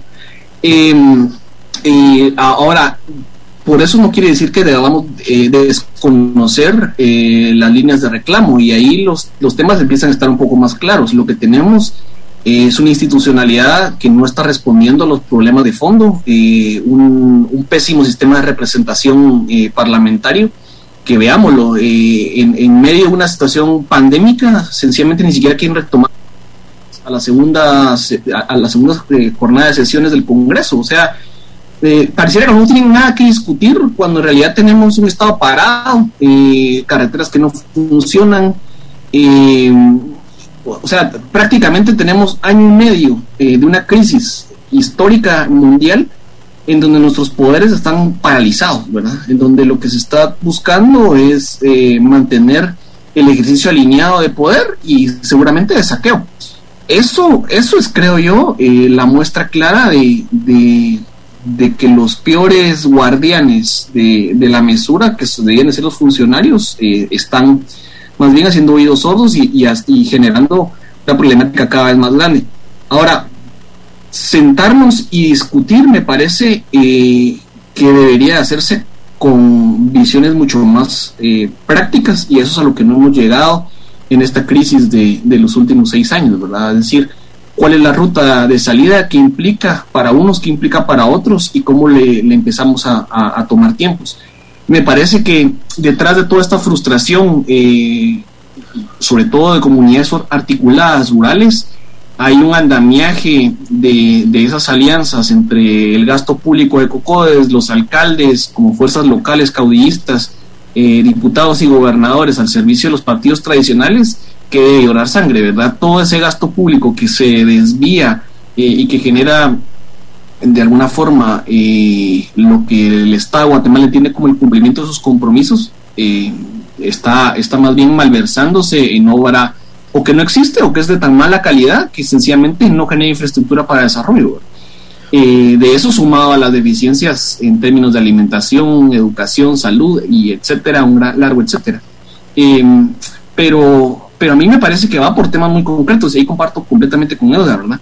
Si queremos hablar de mejor representación, creo que podemos puntualizarlo. Si queremos hablar de eh, focos, digamos, distintos de, sistemas jurídicos y de reconocer lo que ya hay, que es lo que mencionabas tú, Javier, me parece que e, esa parte eh, es una nueva discusión que, que, quedó parqueada en la reforma constitucional, pero que tampoco es del otro mundo, porque en 200 años de independencia tenemos que reconocer que un alto grado, si no es que los 200, esas autoridades han estado con, esa función dentro de sus comunidades. Y una última antes de, que ir al corte y cualquiera de ustedes dos que quiera reflexionar eh, sobre el tema, pero hoy tuvimos eh, una entrevista con dos organizaciones, digamos, de muy distinto tamaño que la convocan distintos temas. La, la entrevista giró alrededor de distintos temas, además, para cada una de ellas, pero que parece que en el discurso nacional tienden precisamente a caer en polarización. Vimos como por ejemplo AFI en ese momento, eh, pues su discurso es replicado por gente que se reconoce que ha participado precisamente en el debate acerca de los derechos eh, de los pueblos indígenas, el tema del resarcimiento eh, y la, justicia transicional en la guerra civil en Guatemala y también digamos los reclamos de sistémicos que hace que hace Codeca. Gustavo nos, nos describe una situación de una polarización creciente. ¿Ustedes creen que ese tema también se está contaminando, digamos, y algunos debates como podría ser los derechos reproductivos y eh, la educación sexual eh, llegan a traslaparse en medio de este discurso que polarizado, que no solo es del, del país, sino que como estamos reflexionando con Gustavo es, a nivel mundial, ¿verdad? No, de plano, no, no, sin duda alguna. Eso es así. Yo creo que lo que pasa es que en estos temas hay de todo. Yo creo que, que como, bueno, los políticos son hábiles para eso. Eh, digamos que es, es, un discurso legítimo. O sea, defender, eh, oponerse al aborto es un discurso legítimo. Defender el aborto también lo es. Yo creo en, la, pluralidad. Ahora, dicho eso, obviamente hay, hay eh, yo creo en el mundo ahora mismo un, digamos, una batalla cultural, una batalla de ideas eh, eh, bien compleja, ¿no? En la que evidentemente las, las posiciones conservadoras eh, se suelen instrumentalizar en algunos casos, no en todos, aclaro, yo sé que si no lo caen, le caen a uno, ¿no? Fuerte. No estoy diciendo que todos los que se hacen llamar o defienden eh, el discurso, digamos, antiaborto, son esto y todos los que no son aquello. Simplemente digo con el cuidado del caso que, eh, para que no se malinterprete, que, que definitivamente hay una instrumentalización muy grande de ese discurso. Creo que en la política eh, global lo estamos viendo, no solamente Donald Trump, por ejemplo, que siendo Trump lo que es, ¿verdad? O sea, un, un patán y un vulgar, eh, abrazaba, digamos, esa causa y eso le daba popularidad en sectores evangélicos en Estados Unidos. cínicamente, porque él era completamente pro-choice en los noventas, ¿no? Totalmente, o sea, él camaleónico total, oportunista total, pero bueno, capitalizó el discurso, eh, tuvo, la, tuvo credibilidad porque mantuvo un discurso férreo, ¿verdad? Y, a veces eh, sí es cierto también, como una crítica también a las izquierdas, ¿no? Que las izquierdas a veces eh, son muy intolerantes, ¿no? Entonces em, empoderan a gente como Trump, porque cuando viene alguien sin pelos en la lengua, mucha gente silenciosa se identifica con esas narrativas y termina engrandeciendo personajes como Trump, curiosamente, dígase, toda la cancel culture y demás terminan haciendo más grande a Trump que pequeño, dígase, para que evalúen los, los partidarios de esas posiciones.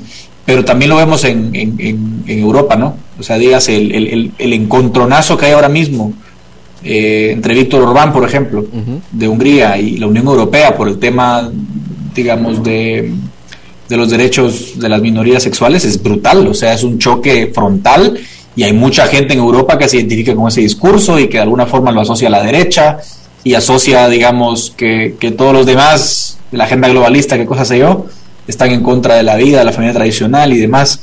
Y aquí no somos ajenos a eso, sobre todo con las cifras que tú dabas, ¿no? Del 85% para arriba es anti-matrimonio igualitario, anti-aborto, etcétera, obviamente es más fácil. No todos compran el discurso, eso hay que decirlo, porque electoralmente ves que no todos compran el discurso, pero que hay terreno fértil para que ese discurso crezca, yo creo que todavía tiene mucho margen para crecer en este país y, y tiene terreno fértil para hacerse importante y hasta para hacer ese tema de campaña. Si lo fue en Costa Rica en 2014, 2015, no me acuerdo, bueno, ya estoy cursando fechas. No, no, no, 2015 no, fue discusión 2017. Imagínate, no va a ser aquí. Sí, eh, le, quiero mandar un saludo a nuestro eh, oyente Alberto Archila y hay un comentario que él hace, pero sí es importante aclararlo. Él dice, si en los Estados Unidos los estados que promueven el aborto son los más pobres los que promueven eh, y los que no lo promueven son los más desarrollados pues no hay estados que promuevan aborto, pero digamos que los estados más liberales tienden a estar en la, y son más densamente poblados, están en las costas.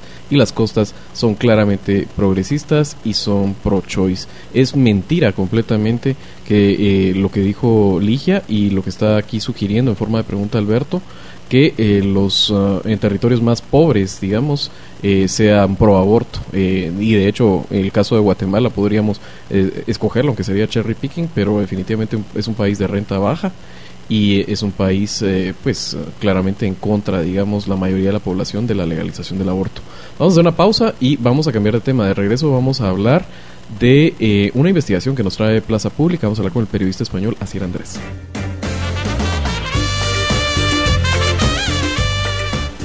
Volvemos, le quiero dar la bienvenida al periodista español Asier Andrés. Asier eh, es parte del equipo de Plaza Pública y nos traen eh, una investigación que realizaron y está presentada tanto en la plataforma digital como en el medio de Spotify. Andrés, eh, perdón, Asier, bienvenido a los micrófonos de Fíjese que, ¿cómo estás? Hola, buenas. Muchas gracias por invitarme. Un gusto, eh, ¿nos podrías contar esta investigación que se llama La Trama, em, que eres parte de los investigadores y los que hicieron la redacción del texto? ¿Sobre qué trata? Em, pues bueno, yo soy eh, autor de una parte de, los textos que se van a publicar, pero La Trama es un proyecto de plaza pública eh, que básicamente trata sobre, bueno, es como una reflexión sobre cómo fue el proceso de, privatización de la energía eléctrica y, y, digamos que trata de, de, reconstruir un poco, pues, pues cómo ha sido el proceso, ¿no?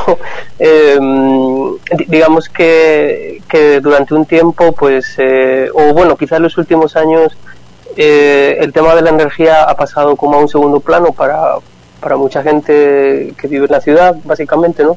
Y, se ha visto como un tema de conflictividad eh, exclusivamente. Eh, para las para, para lugares donde, ocurre esa conflictividad, pero digamos que la energía dejó de ser un problema para la mayoría, ¿no? y, y, eso en sí mismo como es, es, es, una historia de éxito, ¿no? Para el país.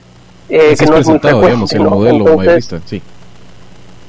entonces el eh, el tema en el que yo he trabajado pues pues pretendía como contar eso pero de alguna manera eh, tratar de reconstruir mm, con detalle cómo se llegó a ese éxito no que no es no es necesariamente como como se ha contado a veces no como como un triunfo del libre mercado digamos sino como algo un poco más complicado no en el que eh, pues durante algún tiempo, durante bastante tiempo, ¿no? Eh, sucedió algo que ha, ocurrido con tantos otros sectores de la economía del país, ¿no? que, que, que hay un grupo pequeño de empresas que tienen una gran influencia sobre la regulación en el sector y sobre el, el, servicio que reciben los, los usuarios.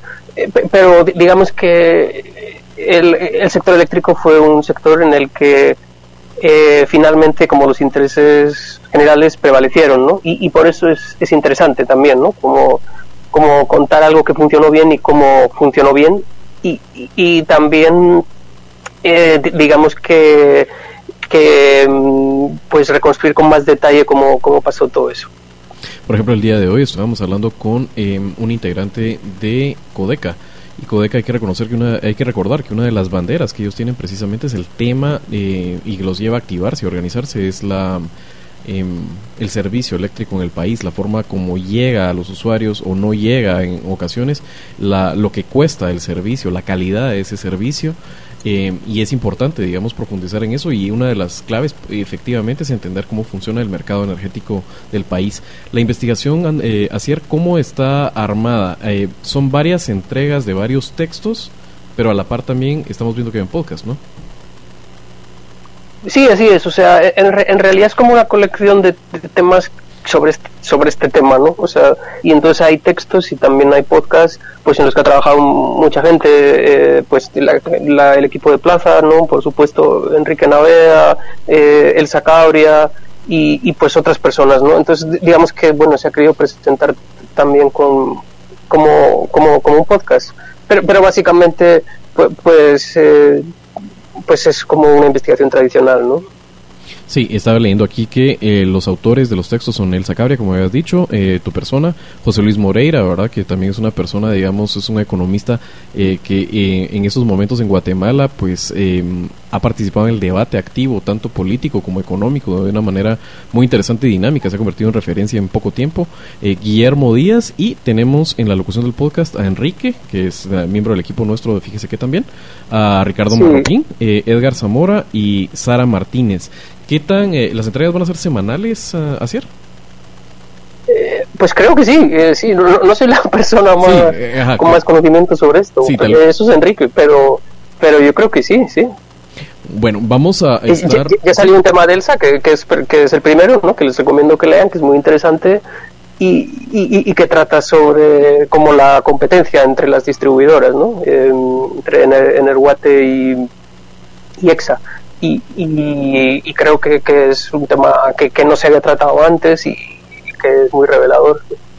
Sí, es, eh, digamos básicamente eh, se traslapan, ¿verdad? Las distribuidoras eléctricas y los usuarios de, em, del servicio eléctrico se quejan del monopolio, obviamente, que tiene, ¿verdad? ya se puede discutir si es un monopolio natural, si es un monopolio eh, imposible de eludir o si la competencia eh, importa, pero eh, los hoteleros de Monterrico, después del desarrollo que tuvo la zona, se quejan que el servicio eléctrico en Monterrico es de muy mala calidad, no solo a veces ah, hay apagones, sino que también cuando regresa el servicio eléctrico el voltaje sube y eh, sufren eh, pérdidas en equipo que se quema y eh, se arruina, etcétera.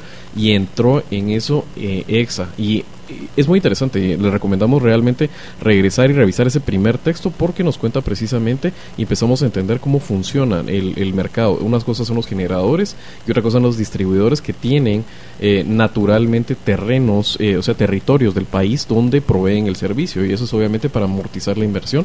Pero en medio de eso creo que lo que ustedes describen es algo que, como bien decías, ha sido eh, vendido como una historia de éxito de las privatizaciones, de las medidas de ajuste estructural en Guatemala, pero nos cuenta también la parte de lo que no ha funcionado bien y sobre todo si lo vemos hoy en día que se traslapa con la crisis política del país, organizaciones que han activado alrededor de ese tema principalmente.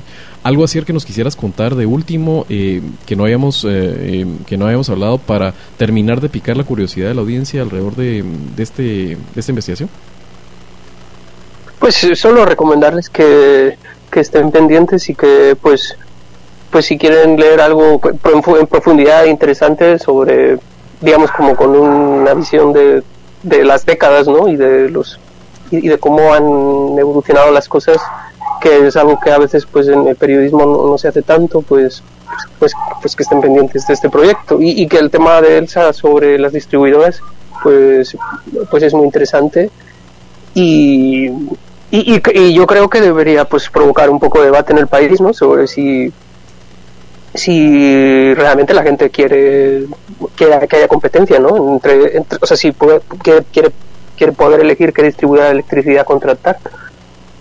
Sí, correcto, digamos, y ahí entran conceptos que algunas veces hemos aceptado como dogma, la existencia de monopolios naturales, si caben o no dos distribuidoras en un, en un territorio en el país, etcétera. Te agradecemos muchísimo haber pasado por aquí, contarnos un poco de lo que ustedes han trabajado. Yo eh, ya leí la primera pieza de, Elsa, no he escuchado el podcast, pero sí recomiendo ampliamente. Creo que es un tema no solo de actualidad, es necesario reflexionar sobre el mismo. Se ha eh, propugnado, por ejemplo, que hay que copiar ese modelo eh, y tener eh, eh, una especie, digamos, de un pool de, de, proveedores de servicios de carreteras, por ejemplo, alrededor de esta idea. Entonces es interesante las lecciones que se pueden extraer. Muchas gracias, uh, Asier. Asier se conectó con nosotros desde España. Te agradezco estar a estas horas conectado para la audiencia. Fíjese que. Muchas gracias, mi amable. Bueno, vamos a hacer la última pausa y regresamos aquí con las conclusiones del día de hoy.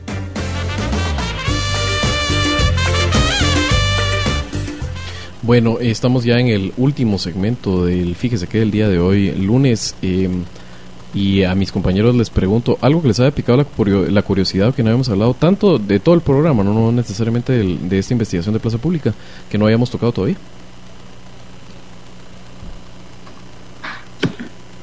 Yo creo que, que sí quedan, digamos, un, un programa que como en dos, tres tiempos nos muestra la complejidad entendía la complejidad como, como esa visión múltiple de varios elementos jugando a distintos tiempos con distintas velocidades, ¿verdad? Velocidades en tiempo, sin intensidad. Eh, muchos de los elementos que hacen propia Guatemala, ¿verdad? Eh, dos expresiones completamente opuestas y distintas, eh, pero que también eh, se encuentran en un momento crítico del país, como sido las expresiones de Codeca y AFI. Eh, yo creo que eh, es, es urgente cada vez más pensarnos en futuro desde los puntos de encuentro, por difícil que eso suena, ¿verdad? pareciera que lo que teníamos claro hace algunos años de lo que podía unir a los guatemaltecos, hoy tal vez ya no está tan claro, eh, y eso es cada vez más preocupante. También hay una crítica labor eh, de los liderazgos nacionales en ese, en ese, en ese resultado de, contexto, eh, pero también hay que ver que no es algo que le ocurre solo a Guatemala, sino es un proceso mundo, ¿verdad? me deja eso el programa, me parece que, que, que permite destaparlo en en una dinámica de domingo y lunes de, de lo que hemos tenido eh, y que sencillamente hace que, tengamos muchas reflexiones todavía por delante. Sí, eh, definitivamente, y, y, ahondar más en los problemas, porque eh, nosotros eminentemente hacemos un programa de coyuntura, ese es, digamos, lo que nos marca los temas de los cuales vamos a hablar, pero siempre tratamos de profundizar un poco más, entonces creo que em, pues lo que es el equipo de Plaza Pública eh, generalmente es de muy alta calidad y eh, caía muy bien una investigación que lanzaron la semana pasada eh, alrededor de em, Codeca, que hoy hace una muestra, creo yo, de fuerza, digamos, de em, flexionando sus músculos para enseñárselos al resto del país en cuanto a la capacidad que tienen de, de poder realizar protestas, movilizaciones, bloqueos y mm, es, es, importante conocer las causas que los han convocado. Eh, yo me recuerdo mucho de una una, una reunión que tuve con un empresario muy grande de este país y tocamos el tema de Codeca y le preguntaba que él qué pensaba de Codeca y él me decía yo lo que veo claramente y creo que eso nos debemos de concentrar son problemas no resueltos. Hay gente en Guatemala que vive problemas eh, de difícil solución y muy profundos.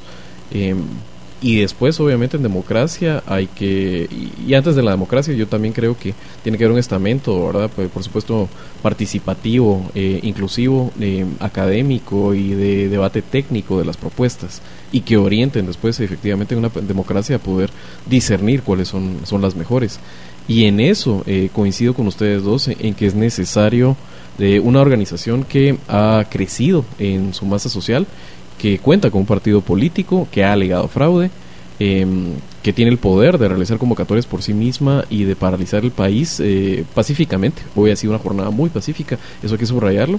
Es importante conocer y profundizar en tanto en lo que los ha galvanizado, digamos, a la gente y los ha convocado para organizarse, pero también su propuesta, porque últimamente pues la vamos a tener que conocer todos y vamos a tener que separar trigo de paja, ¿verdad? Y esto en una época de polarización creo que es un reto especialmente álgido para la gente que quiere ejercer ciudadanía, entendiendo la ciudadanía como la gente que quiere estar informada, que quiere tener la información antes de tomarse una, una, una, opinión y que además replica el rol de orientar a las personas alrededor suyo. Eh, a la hora de tomar decisiones, tanto que puede ser ir a protestar, hacer una manifestación, como hasta ir a votar o participar, ¿verdad? Em, básicamente yo creo que lo, enfocaría para ahí. No sé, Edgar, si em, escuchando este último intercambio con Goyo, ¿tenés alguna idea em, ya para ir cerrando el programa? Sí, yo, yo, bueno, sí, muchas cosas. Yo creo que, que, tu comentario me da pie a, digamos, a reflexionar lo que, lo que habíamos comentado en algunos otros eh, programas, y es que Obviamente, eh, o sea, lo difícil de este momento es la desconfianza mutua que hay entre la, Guatemala, digamos, de las, las zonas urbanas más pobladas, ¿no? Y, la Guatemala, digamos, más alejada de los polos urbanos, para no decir rural eh, solamente, ¿no? Pero sí, sí, buena parte rural. Eh, y el caso de Codeca es paradigmático. Obviamente, Codeca tiene sus, sus sus bemoles, ¿verdad? Sus problemas eh, eh, pasados de algunos miembros de hurto fluidos, tiene sus problemas que los bloqueos son impopulares en zonas urbanas. Y entonces ese, ese, ese ánimo compartido de, insatisfacción eh, está presente en, en, pueblos urbanos, en zonas más alejadas, más rurales, en, en, digamos, en organizaciones como Codeca, pero también el descontento está en sectores más, más urbanos, de diferentes ingresos, diría yo, o sea, prácticamente los contentos generalizado. Eh, entonces, lo difícil allí es cómo, cómo canalizar ese, ese, descontento general hacia algo medianamente viable, ¿no? Y creo que es la parte más difícil, porque todo el mundo está muy molesto, pero luego, luego esta desconfianza mutua hace que la división la aproveche muy bien eh, el statu quo, ¿no? Que creo yo que es el problema actual.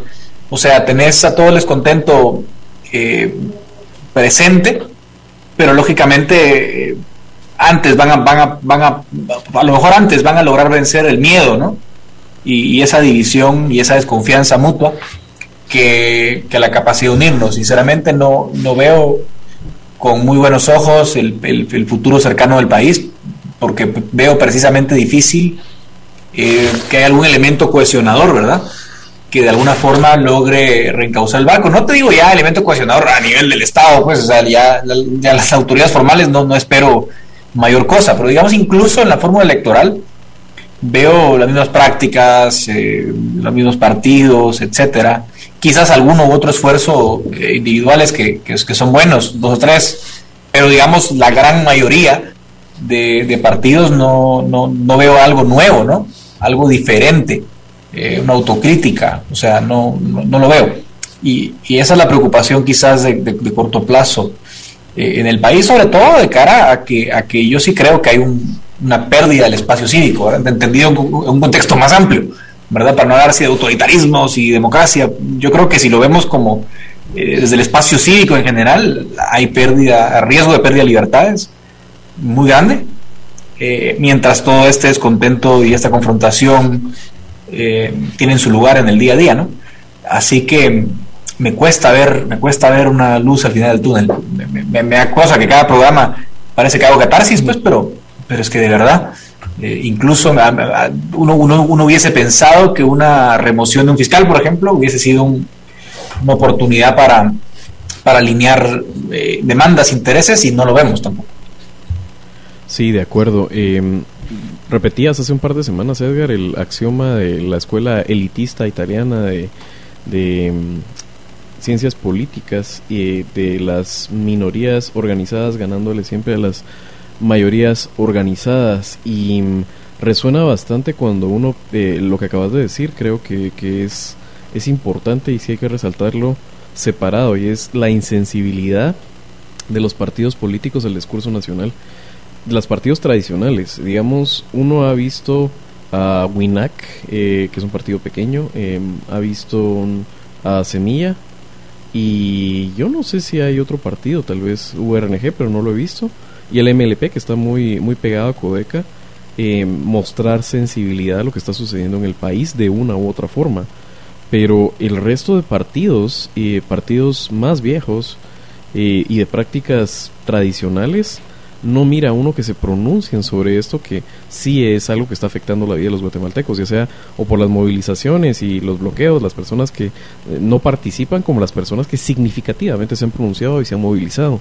Eh, y eso es preocupante porque a la par de eso tenemos un sistema eh, electoral, un sistema de partidos que los costos de entrada al mismo son altísimos. Eso quiere decir que las personas que no se sienten representadas por los que acabamos de mencionar, por ejemplo, o no se sienten representadas por los, eh, los partidos tradicionales, si se organizan, lo que tienen que hacer, o sea, lo que les queda al final de cuentas es armar un partido que es un costo altísimo, porque los otros muestran, la gran mayoría, con esas excepciones que, detecto y tal vez hay más, eh, muestran una gran insensibilidad, ¿o no?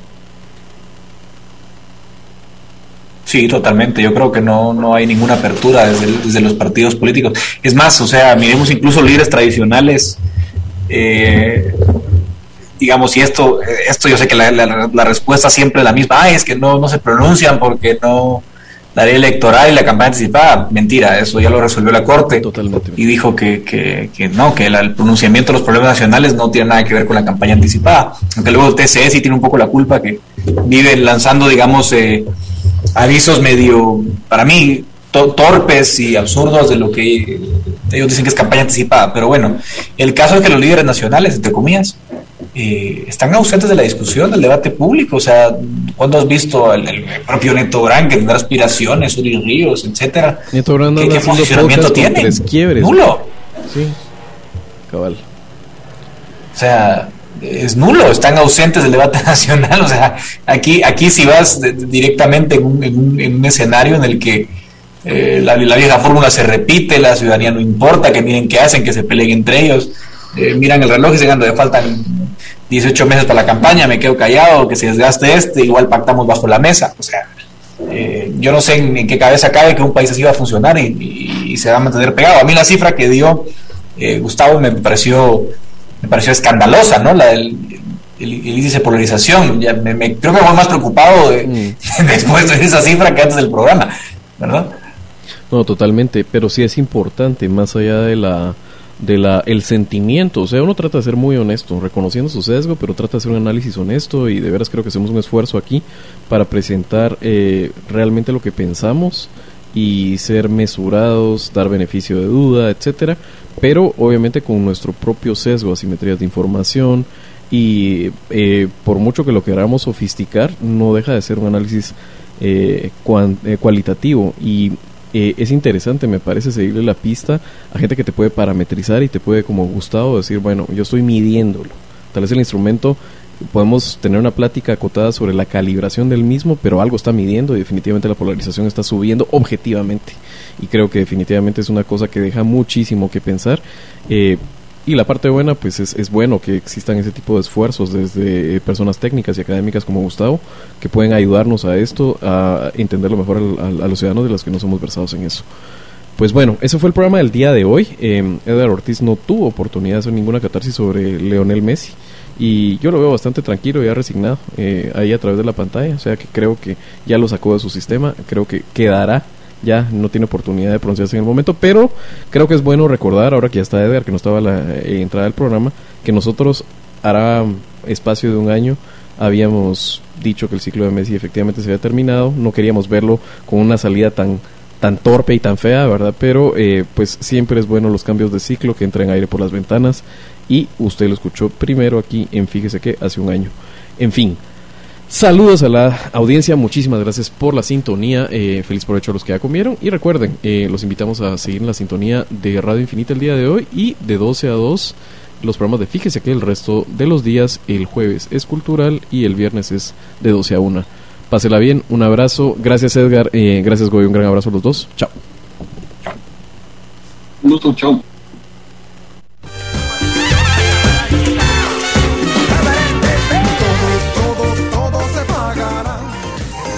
Lo distinto te ha encontrado. Esto es Infinita Podcast. Encuentra nuevos episodios cada semana. Suscríbete.